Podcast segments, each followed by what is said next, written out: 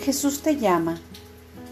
Tranquilízate y déjame que te guíe a lo largo de este día. Todo lo tengo bajo control, mi control.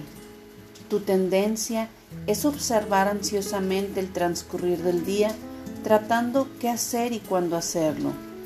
Mientras tanto, el teléfono o el timbre suenan y tú tienes que hacer un reajuste a tus planes.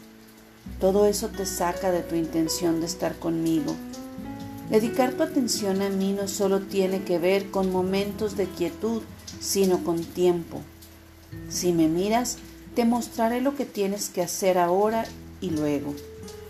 Los planes obsesivos tienden a hacer perder a la gente grandes cantidades de tiempo precioso y de energía.